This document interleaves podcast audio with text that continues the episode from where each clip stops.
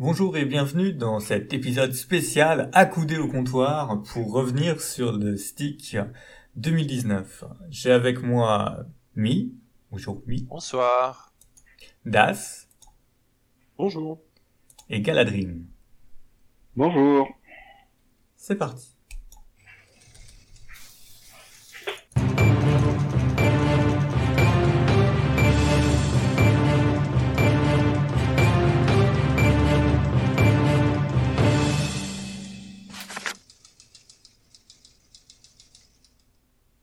Donc on attaque euh, par un petit retour sur les conférences, la keynote, tout ça. Mi, je te laisse commencer. Oui, tout à fait. alors avant de commencer les conférences, on va présenter un peu le stick. Alors le stick, c'est pour le symposium sur la sécurité des technologies de l'information et des communications. C'est une conférence française qui se déroule chaque année à Rennes et cette année qui a eu lieu du 5 au 7 juin 2019. Donc euh, ça se passe en plein milieu de Rennes, donc euh, au couvent des Célestins. Euh, des Jacobins. Des Jacobins. Oui, je me suis trompé.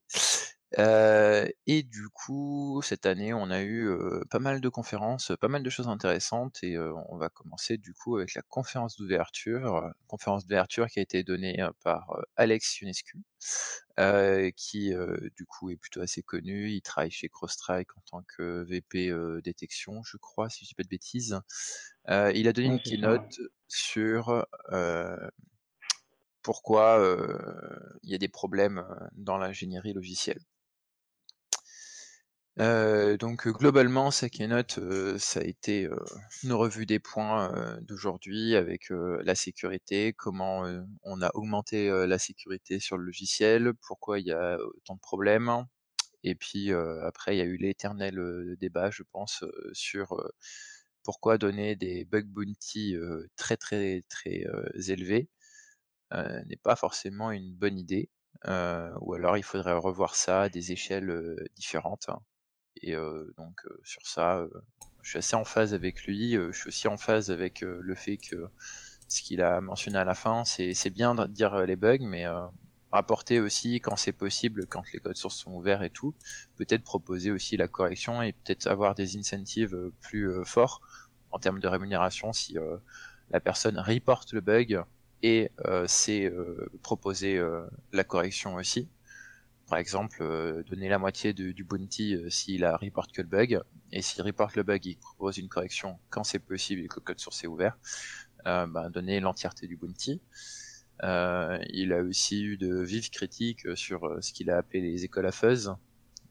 Ouais, la partie formation a été très attaquée par, par UNESCO. Ouais. C'est-à-dire qu'il y avait pas mal. Vas-y, je te laisse. Ouais, en fait, le... en fait, ce qu'il disait, c'est que on, enseigne euh, à des étudiants qui, qui savent pas trop ce qu'ils font, euh, comment exploiter des vulnes, euh, mais ils ont aucune idée de comment fonctionne le système sous-jacent, euh, le système d'exploitation en dessous, le langage, etc. Et donc, du coup, en fait, ils sont juste pas capables de proposer des fixes parce que bah ils comprennent pas en fait ce qu'ils exploitent. Ils ont une vision très très très parcellaire du fonctionnement du système, juste ce qu'il faut pour euh, faire cracher des softs et empocher les bounties. Quoi. Ah oui, d'accord. C'est assez inhérent au fait que euh, un, étudiant euh, qui, après deux ans de spécialisation, dit que ça y est, il peut travailler dans la sécurité, c'est potentiellement un des problèmes qu'on va avoir sur les dix prochaines années, dans la mesure où ils vont de moins en moins avoir avant euh, eu le métier de développeur, d'administrateur système, etc. Donc il y aura toujours les 10% de bons qui seront excellents et euh, on va, on risque de se retrouver avec euh, de plus en plus effectivement de, de, de, de, personnes qui travaillent directement dans la sécurité sans avoir fait le travail qui est nécessaire avant pour comprendre l'écosystème dans lequel on intervient. C'est bien résumé. Tout à fait. Euh, après, euh, du coup, ce qu'on peut ajouter dessus, c'est qu'il a été très critique dessus. Il a proposé quelques idées. Donc, par exemple, sur euh, le bug bounty, une chose moi qui m'a assez, enfin, que j'ai bien retenu, c'est que proposer 250 000 dollars pour des failles pour certaines personnes qui habitent dans des pays pas très développés, euh, c'est l'équivalent de devenir euh, millionnaire en ayant bossé euh, deux heures, alors que des gens qui se qui se s'usent la santé au boulot pour des misères eux ne toucheront jamais cet argent, donc ils proposaient à revoir un équilibrage des montants des bug bounty selon les pays où c'est demandé, mais enfin, moi je trouve ça c'est une idée derrière qui se tient si on regarde que au niveau du financier, mais au niveau de, la pratique, ben, si la personne elle sait qu'elle va toucher plus de bug bounty si elle le déclare, je sais pas en Californie par exemple, que si elle le déclare en Afrique du Sud ou ailleurs, bah, ce qu'elle va faire, elle va se payer un billet d'avion euh, en Afrique, euh, pour la Californie depuis l'Afrique du Sud. Elle va euh, vivre, je sais pas, un mois ou quelque chose comme ça en Californie. Oh, même pas, hein, on va avoir les, on aura les montages qu'on a pour les montages financiers. Ouais, voilà, ça aussi, tu, vois. T'envoies un courrier, t'as un avocat, il crée ton entreprise, enfin, et puis tu déclareras depuis la Californie. C'est un investissement rentable si tu sais que tu vas obtenir derrière la prime, quoi. Donc, euh, pour... remettre un petit peu dans le contexte, ce que disait euh, Alex Ionescu, c'est qu'il avait peur euh, que euh, finalement le, les, les, développeurs dans tous les pays émergents se fassent damer le pion par la sécurité qui va leur apporter plus d'argent. Et, et, ça, c'est ça, en fait, c'est un gros problème finalement de mondialisation euh, et ça, c'était une des solutions qu'ils proposaient. Maintenant, effectivement, enfin moi, c'est un problème auquel, enfin, j'avais jamais été euh, été confronté. Et euh, effectivement, là, de devoir trouver des solutions à ce problème, en fait, qui pour nous est, est invisible pour l'instant, mais qui fait potentiellement déjà de très gros dégâts dans ces pays-là, puisque les cerveaux ne vont pas travailler sur la construction, mais sur la destruction. Euh, bah, là, c'est potentiellement un, quelque chose, enfin, qui, qui un, un, problème pour lequel il va falloir trouver rapidement des solutions et des solutions pérennes. Alors, ce qu'ils pensaient aussi euh, comme, euh, comme idée, c'était aussi de pouvoir euh, faire de l'incentive au niveau étatique et donc de, de décider avec des lois, etc. par rapport à ça. Alors, est-ce que c'est pertinent de, de, légiférer dessus Ça, je sais pas. Ça... On a déjà pas mal d'argent public, ce qu'ils disaient, qui, qui, est dépensé en fait pour des bug bounty. L'Union européenne, notamment, avait fait un bug bounty pour les, les logiciels open source.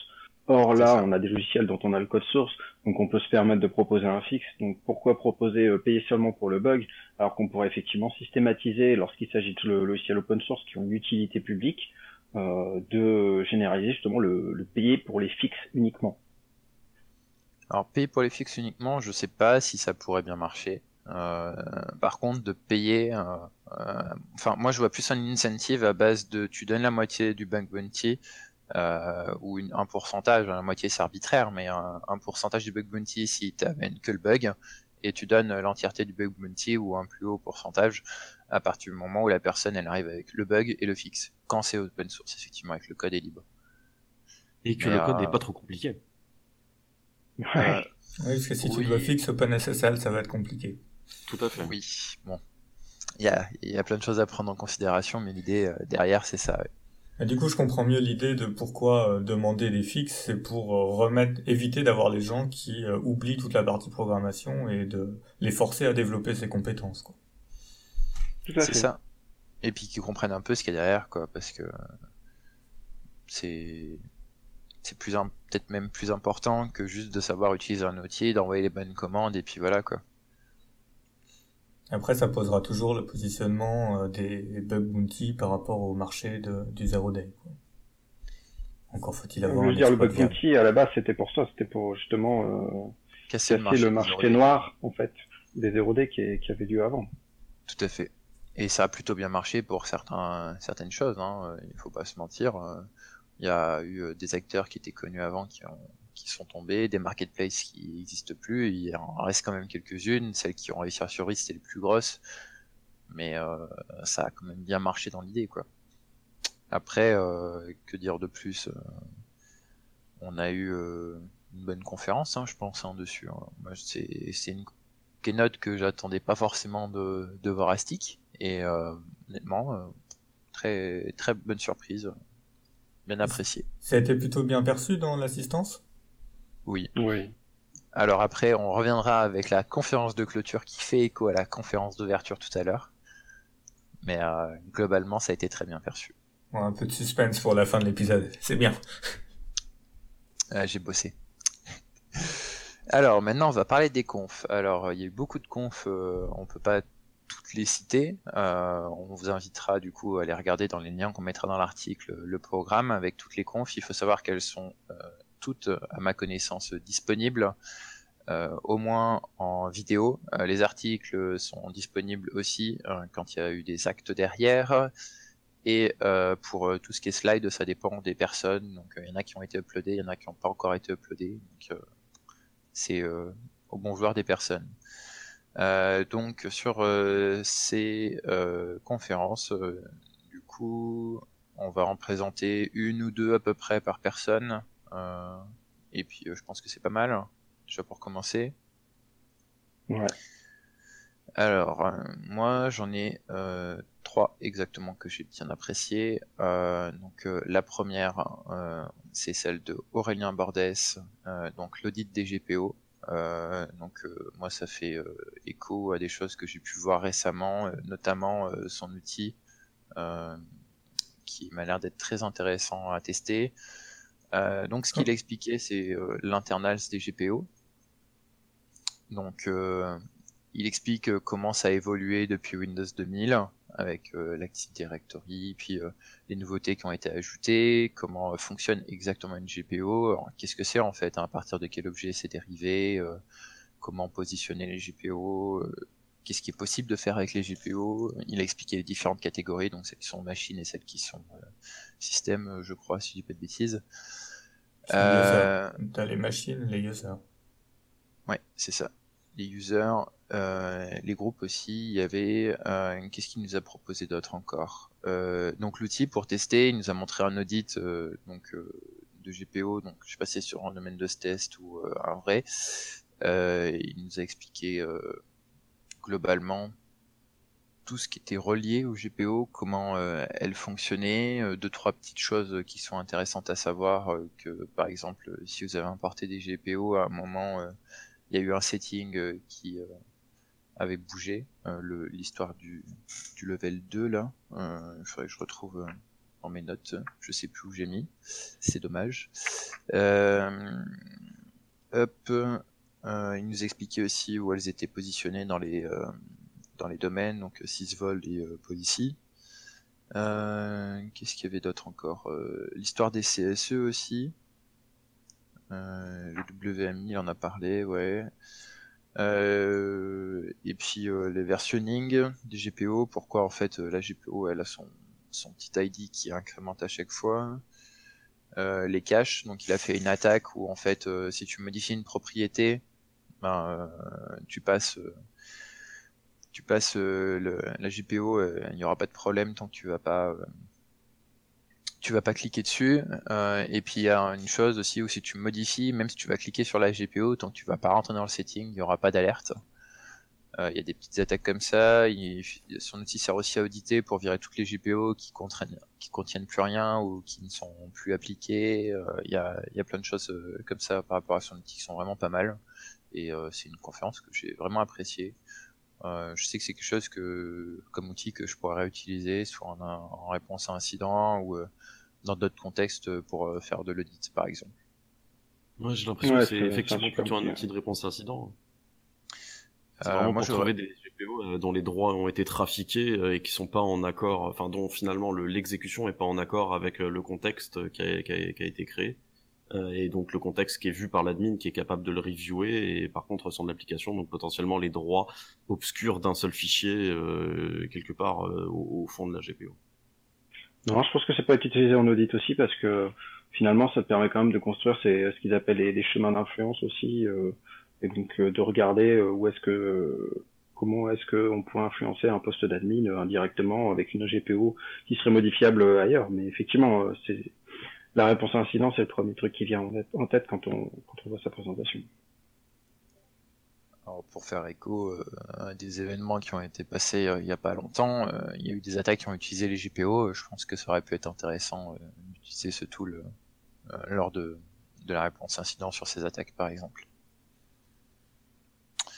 Donc ça c'était ma première conférence. Et puis... du coup on passe un peu à Galadrim si tu as une autre conf. Ouais, alors moi j'ai beaucoup aimé euh, l'intervention sur la géométrie riemannienne euh, avec BGP. Ah ouais.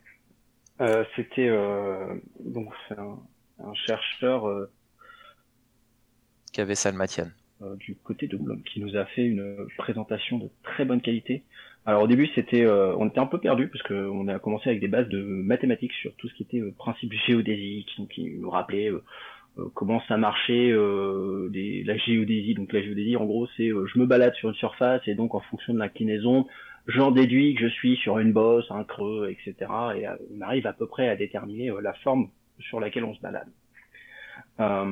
et donc au début, en fait, toute la présentation est très théorique et paraît très abstraite.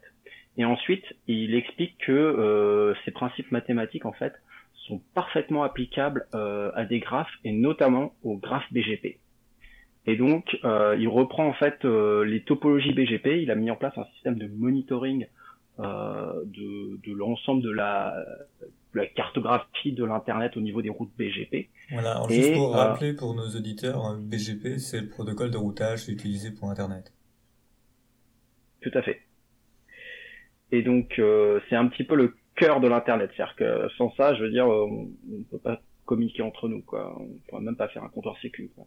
Et donc euh, du coup, euh, ce qu'il fait, c'est que donc il y a des ce qu'on appelle des feeds en gros de d'annonces de, BGP qui sont qui sont publiques. Il récupère ces ces annonces là, il les agrège, il génère une carte de l'internet à un instant T. il régénère cette carte toutes les minutes et donc en gros, c'est un gros graphe. Il a un graphe qui change toutes les minutes.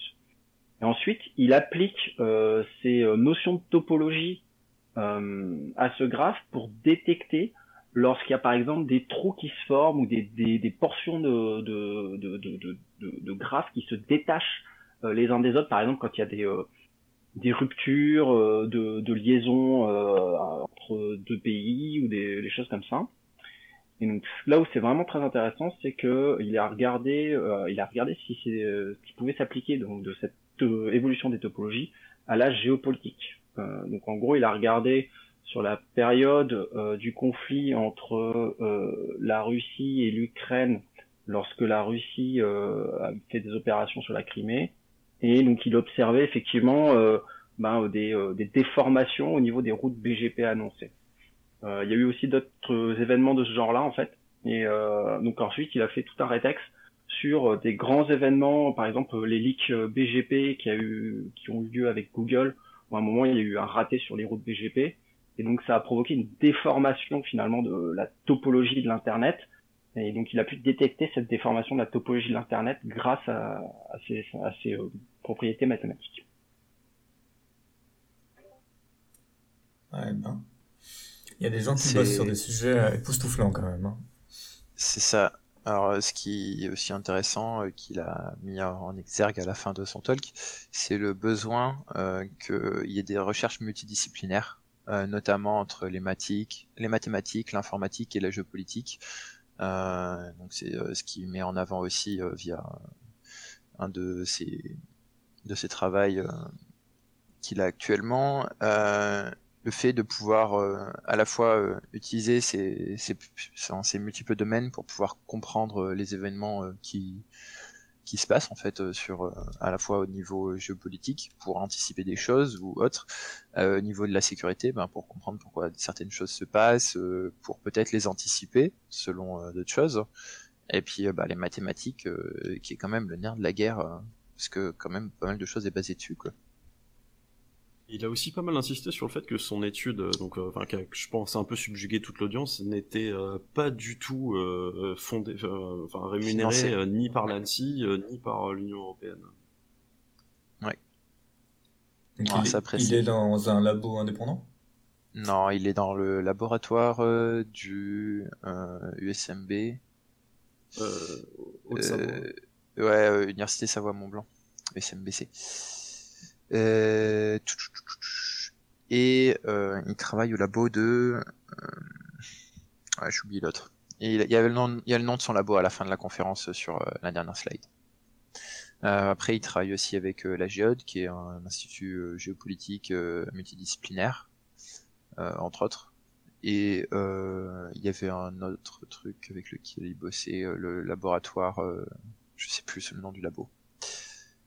Très, très bonne conférence. Euh, alors au début c'est un petit peu compliqué, mais euh, je pense que c'est nécessaire pour comprendre le reste. Donc il euh, faut s'accrocher, mais c'est super. Ouais, la première moitié elle pique. elle pique sévère. Hein. Surtout à 11h. heureusement qu'il y avait le café avant.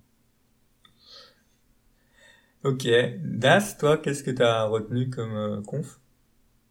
Alors j'avais bien aimé le, le, mercredi matin, euh, donc mercredi matin qui était qui a été entièrement dédié au cadeau caché. Euh, donc une suite de trois confs euh, vraiment très sympa euh, pour pouvoir rentrer un petit peu dans le sujet. Donc notamment moi, bon, les, canaux cachés pour enfin, un canot auxiliaire, side channel en anglais. le principe c'est d'observer une dépendance entre une donnée physique mesurable, donc là par exemple mettons le courant, et puis les données utilisées par la, la puce, bon les données qui doivent rester secrètes par exemple donc une opération de crypto. Alors la première c'était une équipe de Ledger qui, présentait euh, sa manip euh, donc pour récupérer le code PIN d'un portefeuille hardware. Euh, et puis c'est rare, en mais c'était quand même une utilisation assez fonctionnelle euh, et puis intelligente de, de, de, de l'intelligence artificielle. Et donc en l'occurrence en fait donner plein de traces produites au préalable à manger à la machine et puis ensuite lui demander de retrouver la valeur du code PIN la plus probable en fonction d'une trace qu'on a prise sur la cible réelle. Du coup, ils ont créé un framework qui instrumentalise tout ça. Ils l'ont mis en open source. Ça a l'air assez prometteur. Euh, enfin, ça, ça, a l'air assez généralisable en fait euh, à, tous les types d'attaques. Euh, sur la deuxième présentation, un tout petit peu plus courte, c'était une une attaque sur la sur la, la crypto symétrique d'un secure boot d'un processeur qui a pas été cité, je crois. Euh, donc le but en fait c'est de récupérer la clé ES du premier étage du, du bootloader chiffré et la grandeur mesurée dans leur cas c'était une émission électromagnétique mais ça fonctionne d'une manière à peu près similaire. Et donc pareil, en fait, ces deux ces deux talks là étaient vraiment, euh, elles montraient bien les bases. Je pense c'est une très très bonne introduction aux canaux, euh, aux attaques par canaux auxiliaires pour les, personnes qui voudraient euh, soit comprendre, soit éventuellement monter une manip. Ils ont ils ont par exemple cité le chiffre de euh, d'un banc euh, à 10 000 euros euh, pour avoir du, matos vraiment très pro. J'imagine qu'on peut s'en sortir pour un petit peu moins. et puis si on veut juste comprendre vraiment les principes fondamentaux de ce type d'attaque, il y, y, a tout pour commencer en 45 minutes. Pas mal, pas mal. D'autres d'autres confs qui vous ont marqué? Mon ami qui est passé mute, qui a la dream aussi. Hein. Mais... Non, non, je suis là. On est là. Euh, oui, alors du coup, euh, bah, il y a celle euh, de Galadrim. Moi, j'ai bien apprécié en plus. J'ai bien rigolé. Oui, c'est une euh, scène. Hein. Très, très bon. Euh, je pense que pour passer juste après le repas le dernier jour, il fallait quelqu'un qui, qui puisse réveiller l'assistance. Je pense que tu as bien réussi. et donc sa conférence qui parlait de Under the Dome, euh, donc instrumentation de navigateur pour l'analyse du code JavaScript. Euh, bon, il s'est présenté, il a expliqué euh, ce qu'il faisait un petit peu, et puis ensuite derrière il a balancé. Hein. Donc son idée, lui, c'est de pouvoir récupérer le JavaScript dans le navigateur pour pouvoir les analyser, on va dire, de manière rapide. D'ailleurs, la conf, quand j'y ai pensé après, euh, elle faisait assez écho en fait à ce qui arrivait derrière euh, pour la personne qui avait présenté euh, l'obfuscation derrière euh, et les outils de désobfuscation euh, qu'il avait proposé automatiquement pour nettoyer. Donc il explique les, le code JavaScript, comment ça marche, un petit peu les internals de JavaScript et du navigateur, ce qui est entre les deux et puis euh, sa manière euh, de pouvoir le récupérer, donc euh, là où il se place, il a donné deux trois commandes aussi, et puis des fois il râlait un petit peu aussi. Je pense que j'ai bien résumé ta conf, non? Ouais, c'est à peu près ça. il y a beaucoup de choses dans les actes en fait. Hein. Donc le jeu c'est que tout le monde puisse reprendre ça à son compte. Hein.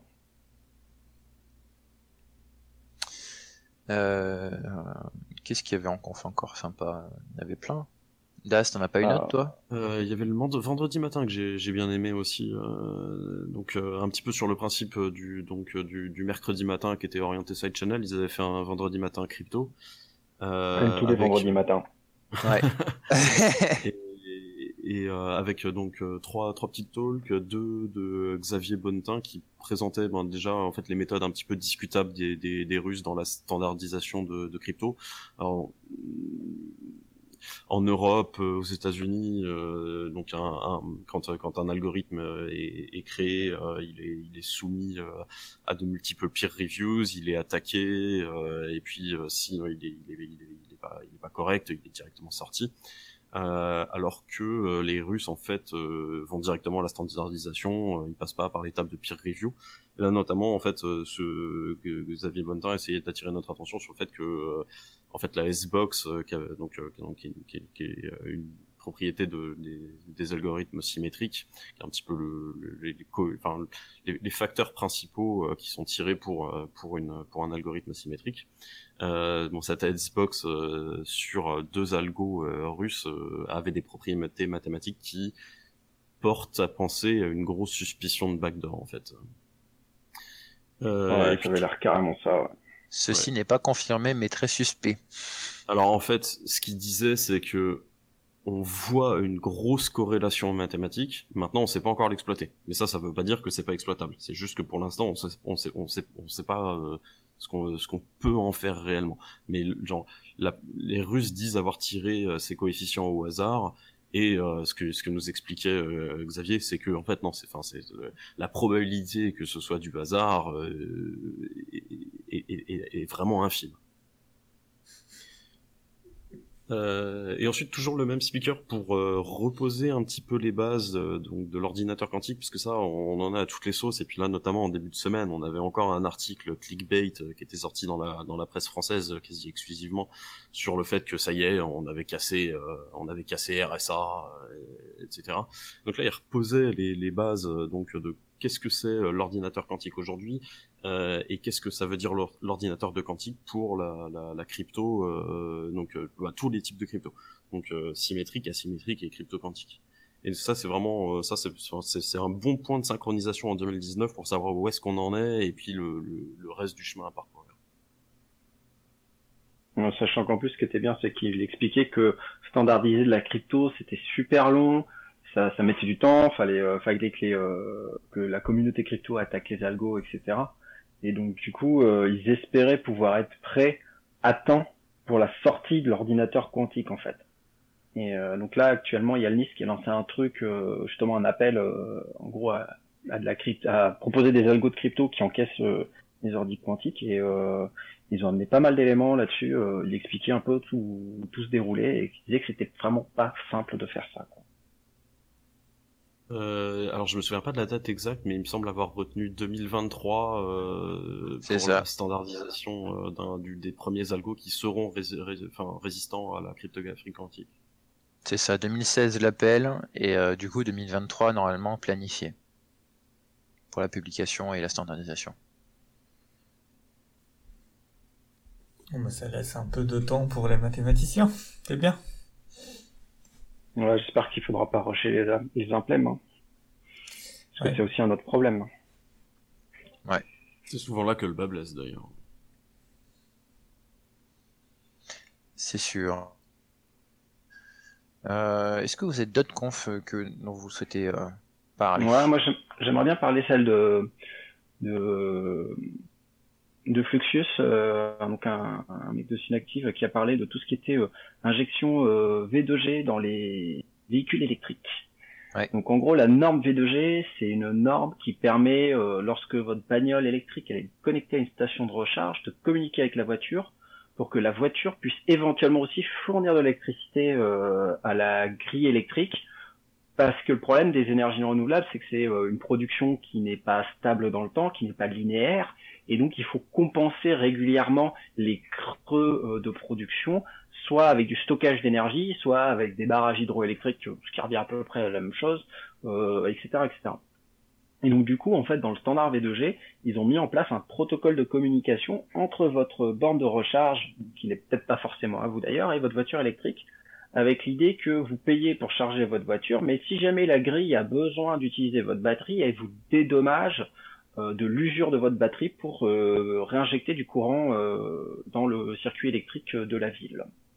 Et donc en fait, en, regardant un petit peu comment fonctionnait ce protocole, il a, il a, enfin, il a il expliquait un petit peu le fonctionnement du, du euh, HomePlug GreenFi, qui est l'équivalent du, HomePlug AV mais pour les bagnoles électriques.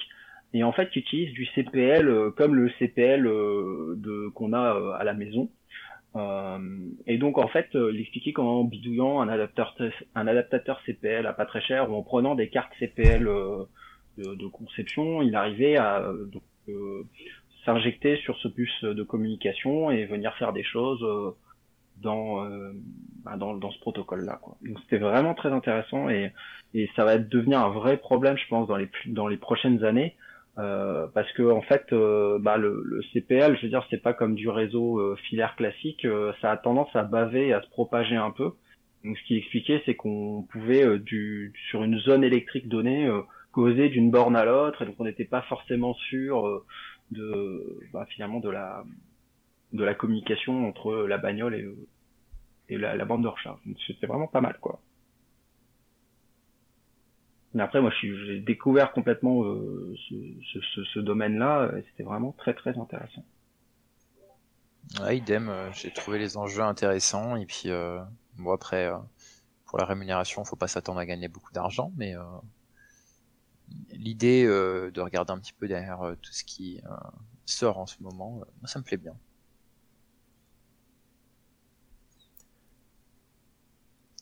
D'autres confs? On passe à la keynote de clôture, avant de parler un peu quand même de l'orga et du... ça. Une autre conf hein euh, non, pas, pas spécialement. Euh, si, enfin, il y avait peut-être, euh, il y en avait une qui, qui pourra intéresser une partie des gens, euh, je pense, qui était présentée par Fabien Perigo et, et Loi de, de Synactive, là, qui, qui, qui présentait juste les, tout le hardening qui a été fait sur iOS. Alors je peux pas revenir dessus euh, parce que c'était énormément de points très techniques qui vont surtout intéresser les reverseurs. Mais ah ouais, c'était violent, ouais. Ouais, mais, mais c'était très intéressant de voir en fait le, le nombre de protections qui ont été déployées sur iOS qui rendent mais extrêmement compliqué, enfin tous les écueils à passer qui vont rendre, vraiment très très compliqué l'exploitation euh, complète. Donc euh, euh, one click ou, zero click remote code execution escape de sandbox et élévation de privilèges. Et, et, là en fait on se rend compte que effectivement bah, là, les bounty maintenant qu'il y a aujourd'hui qui sont poussés par Zerodium et puis bon bah, par Apple lui-même sont carrément mérités. En fait la, la chaîne d'exploit complète semble inatteignable aujourd'hui. Ouais, c'est très très très complexe. Ils, ont raconté beaucoup beaucoup de choses. Euh, je pense qu'il faut regarder euh, la vidéo et se jeter sur l'article euh, si on s'intéresse à tout ce qui est environnement iOS et sécurité, parce que c'est là qu'on se rend compte du travail et de l'évolution qui a été faite sur cet environnement pour le durcir. Oui, tout à fait. Ouais, euh, enfin, avec vraiment des, des protections dont j'avais jamais entendu parler euh, et qui, qui semblent généralisables euh, et, et, vraiment très très intéressantes. Ok. Bon. Mi, t'en as une dernière ou? Bah, on va passer de la conférence de clôture. Ça marche. Alors, la conférence de clôture cette année, ça a été fait par une personne de chez Microsoft, mais encore une personne de Microsoft, non une personne de Microsoft dans un département qui est pas trop connu, mais qui gagne à être connu, euh, qui est le département de Jordan Rabé, donc OSR, Offensive Security Research. Euh, et euh, eux, leur but, hein, bah, c'est la Red Team dont Alex Ionescu avait critiqué un petit peu en début de, Keynote, donc le premier jour. Bah, il a fait un petit peu des, des réponses aux questions d'Alex sur les débuts de sa Keynote. Euh, bah, qu'est-ce qu'ils faisaient, comment ça fonctionnait, est-ce qu'ils se parlaient entre eux, etc. Euh, mais après, il allait sur euh, le, la raison de sa keynote, donc Hyper-V, technique d'attaque et de défense contre la corruption de mémoire. Et donc, il a présenté un cas d'une vulnérabilité qui a été remontée. Donc, il a expliqué comment la vulnérabilité fonctionnait, etc. Et puis, surtout, moi, ce que j'ai apprécié et que j'aimerais plus avoir comme talk, ben, c'est avoir l'attaque hein, et comment derrière ils ont proposé de d'atténuer euh, ce problème, voire euh, de le résoudre en proposant euh, du coup une technique de défense. Comment ils ont travaillé dessus, comment comment ça fonctionne en fait hein, derrière chez eux pour tout ce qui est rapport de, de, vulnérabilité sur Hyper-V. pourquoi ils voulaient en fait au maximum déplacer des processus de kernel dans l'userland pour pouvoir avoir plus de contrôle et que si tu arrives à péter le processus, bah, tu sois en userland et pas en kernel, donc tu aies moins de possibilités d'avoir de vulnérabilité. Donc là, on arrive encore sur un travail bah, du coup de réflexion, d'ingénierie et derrière de propositions d'atténuation de, risque, voire de suppression sur le produit Hyper-V. Euh, moi, c'est une conférence que j'ai beaucoup aimé, euh, notamment ce qui fait la partie défense avec, entre autres, de l'attaque. Euh, et c'était quand même quelque chose cette année d'assez rare d'avoir un peu de défense. c'est vrai qu'on a été globalement pas très très bien servi sur l'aspect défensif cette année au stick. Tout à fait. Mais comme les organes l'ont précisé, si vous voulez voir plus de défense, soumettez plus de défense. Tout à fait ils sont tributaires euh, des soumissions, hein, donc il euh, n'y a pas le choix. Hein. Si on ne soumet pas de talk défensif, euh, ben il n'y a pas de talk défensif. Hein.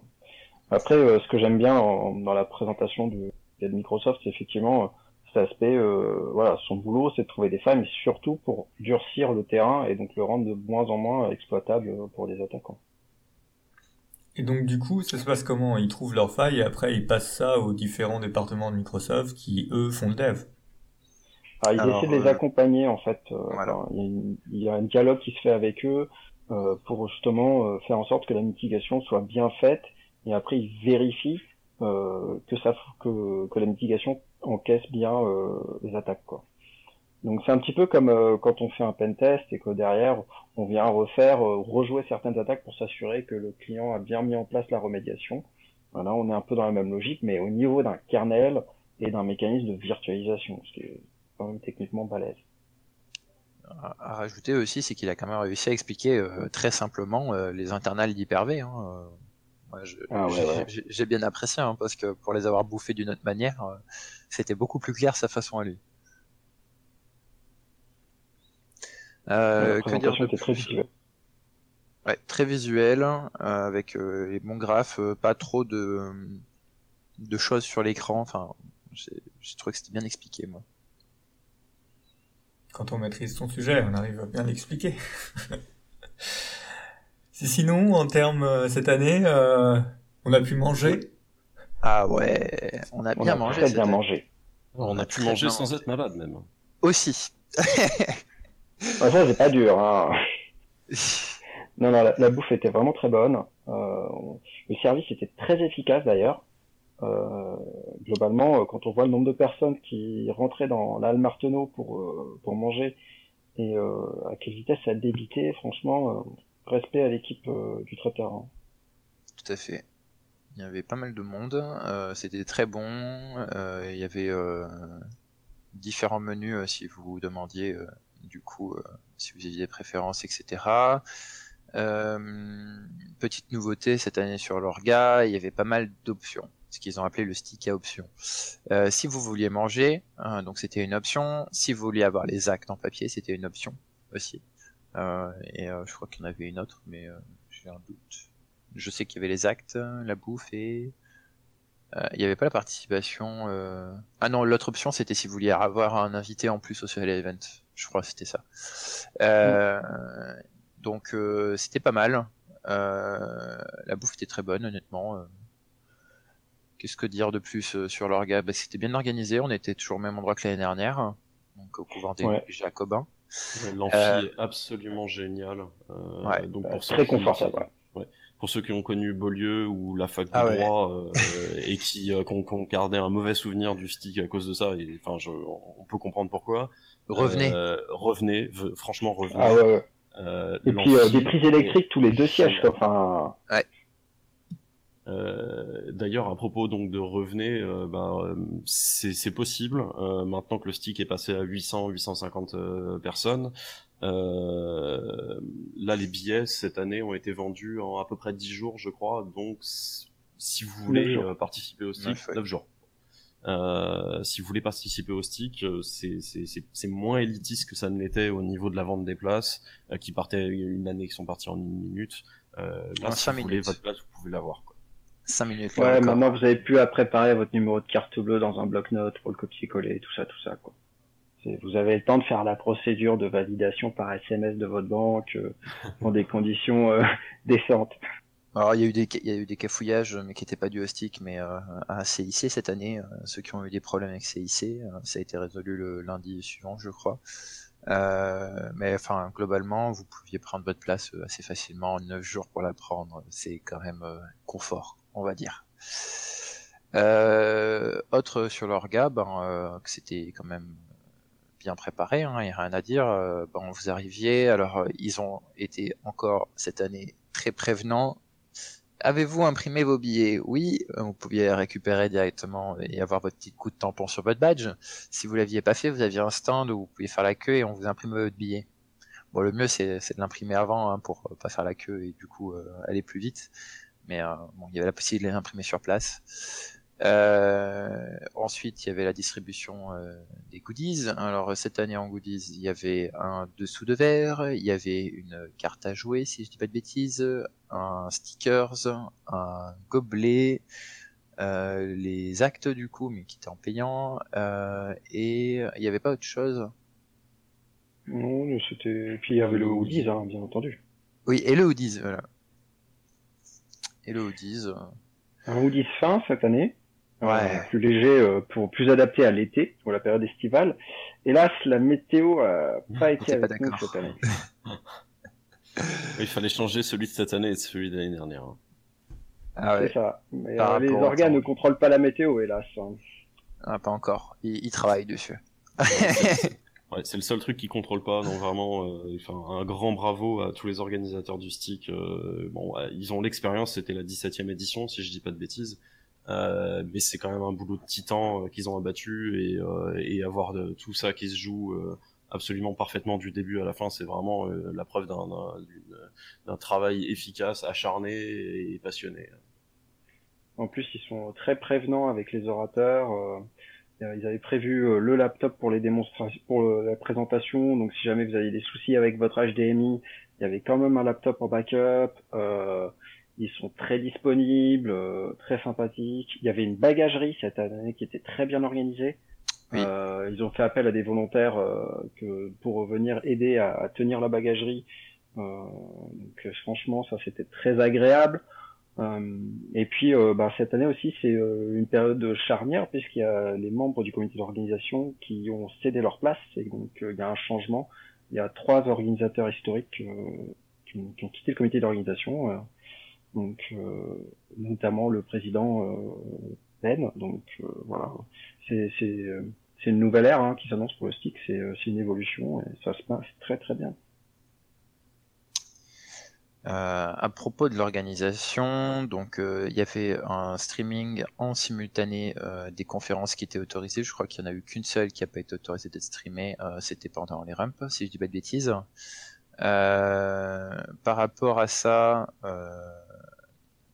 je crois qu'il n'y a pas eu de problème de diffusion, hein, pas à ma connaissance. Non, ils ont même publié un article avec comment ils avaient fait leur setup de streaming. C'est un truc de dingue. Franchement, c'est super bien fait. Et puis ça marchait du feu de Dieu. Dans les 10 minutes, dans les 5-10 minutes qui suivaient euh, la présentation, on avait déjà la vidéo de disponible en téléchargement. C'est euh, en parlant des rumps qu'on avait oublié, euh, on va peut-être en parler quand même un petit peu parce que ça fait quand même aussi partie de l'esprit stick hein, sur les rumps. Hein. Est-ce que vous en avez que vous avez préféré vous de votre côté euh, Gaadrim et,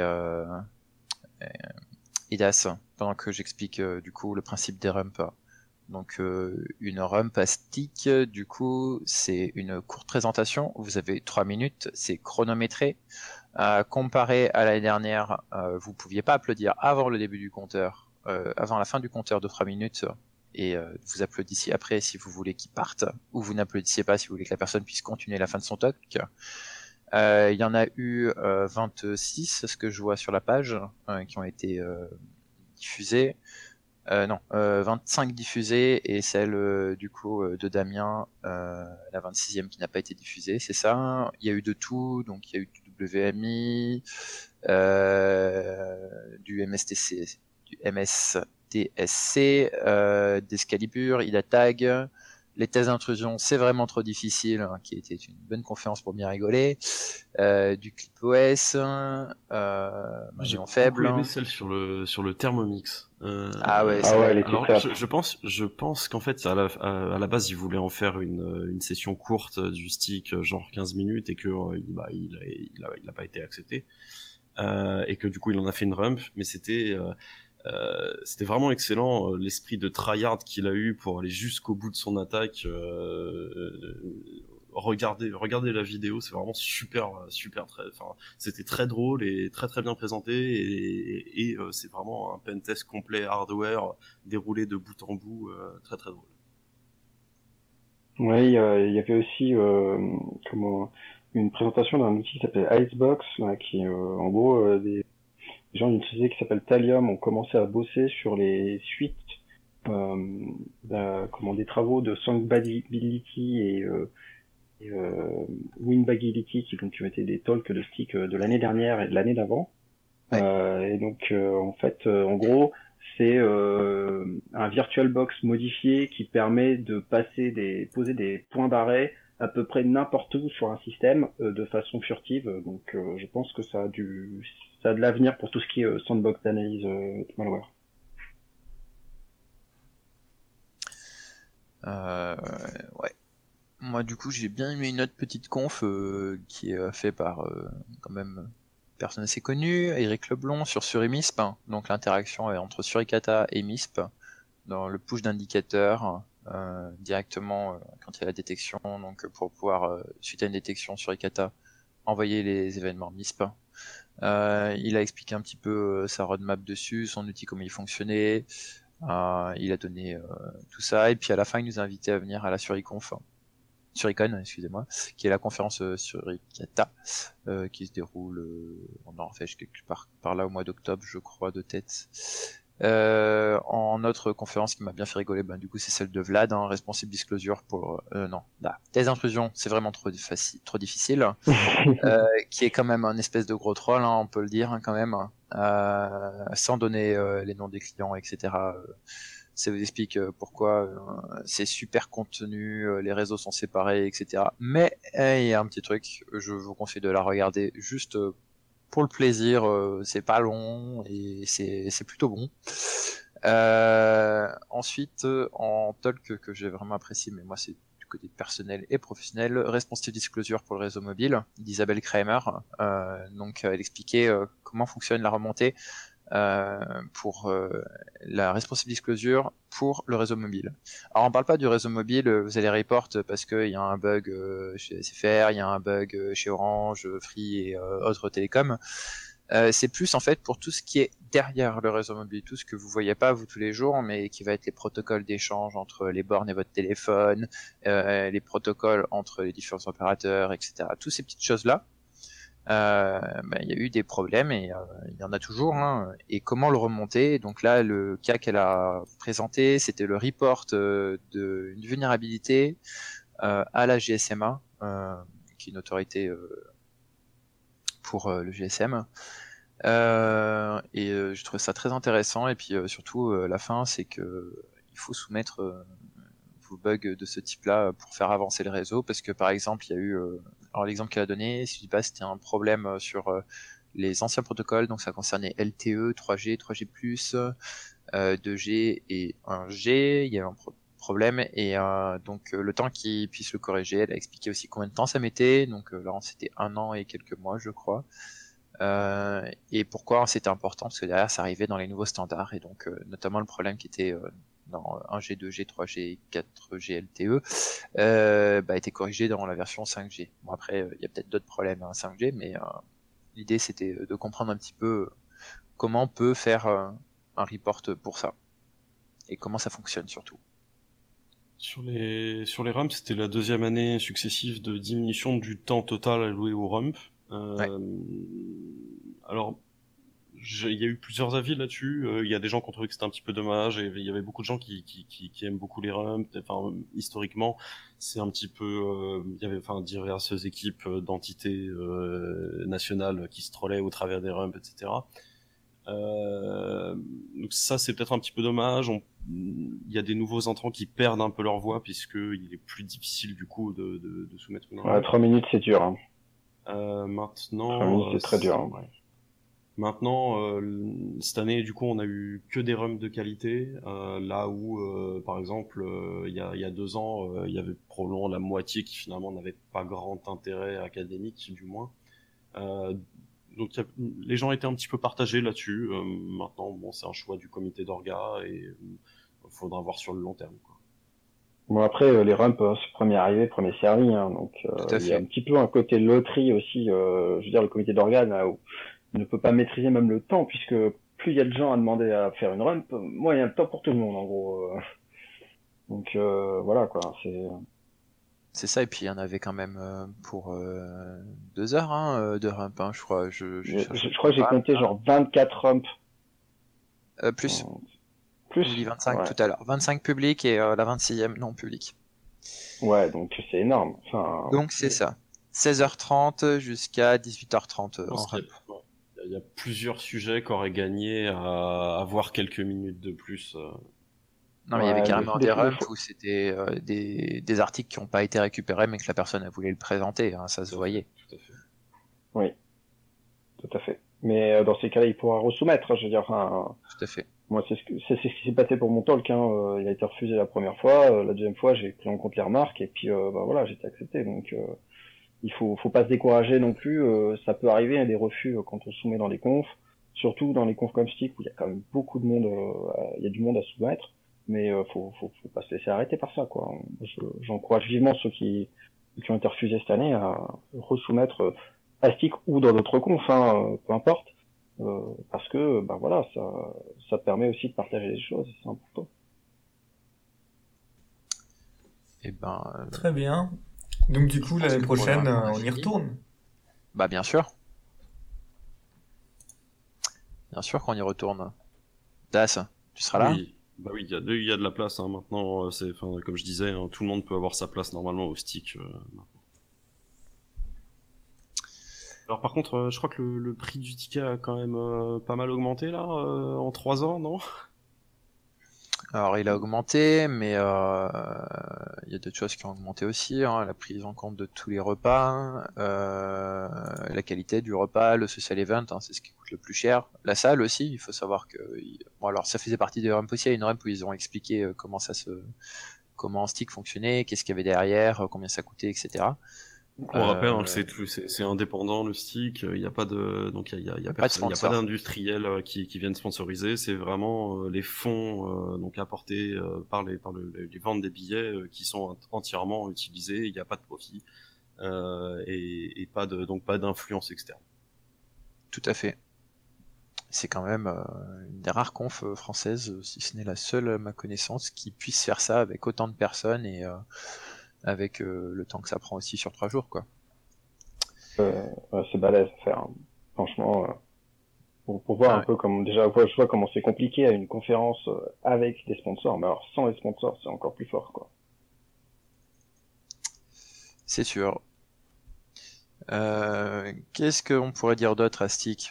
Bah, Vous pouvez regarder du coup en redifféré toutes les conférences euh, qui sont publiques, c'est-à-dire tout sauf euh, la rump euh, de Damien.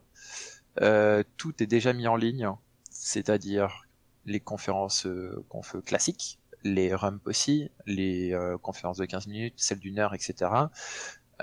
les articles sont disponibles sur le site directement aussi. Vous les avez tous, ils sont en PDF. Euh, les vidéos, vous les avez en deux types de qualité, HD et euh, basse qualité. Euh, que dire de plus? Ben, Si vous voulez venir l'année prochaine, vous êtes les bienvenus. Soumettez si vous voulez avoir une incidence sur le programme. Et puis, je pense qu'on est bien. Hein. À l'année prochaine Ouais. Ouais, à l'année prochaine. Hein. Allez, on ferme le comptoir. À plus tard. Au revoir. Au revoir.